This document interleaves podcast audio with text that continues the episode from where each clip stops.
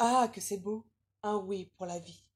Un homme et une femme qui vont s'unir, qui s'engagent à respecter l'autre pour le meilleur et pour le pire. L'homme, costard cravate, la femme en robe blanche qui lui de mille lieues.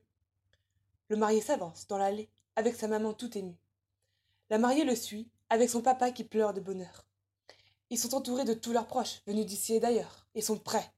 Oui, ils sont prêts à vivre une vie pleine de hauts, de bas, d'amour, de paix, de réconciliation, d'imprévus. Un enfant, ou une enfant, peu importe, s'avance à son tour.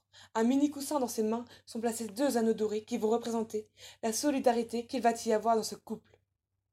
Le maquillage fondu de la mariée, les yeux rouges émus du marié, l'enfant struyant avec ses yeux bleus foncés brillants, se disant que demain sera un nouveau destin. Ça y est, les voilà mariés. Cela fait maintenant deux ans qu'ils se sont unis. On peut dire qu'ils sont toujours fous amoureux l'un de l'autre. Ils ont même eu un petit Denis qui leur émerveille la vie chaque jour. Mais la maman étant aide-soignante et le père enseignant, personne ne peut s'occuper de ce petit bout de chou ravissant. Eux-mêmes, d'ailleurs, n'arrivent même plus à se voir, ce qui provoque un grand couloir. Quelques mois passent, la femme, de plus en plus fatiguée, dort le jour, et l'homme sort le soir, avec ses potes, et oublie le couloir présent entre eux deux. Le mari rentre tard la nuit pendant que sa femme part au travail. La communication a disparu et l'enfant est perdu. Ils ont beau discuter, leurs conversations partent en fumée. Ils ont beau partir en amoureux, ils reviennent encore moins heureux.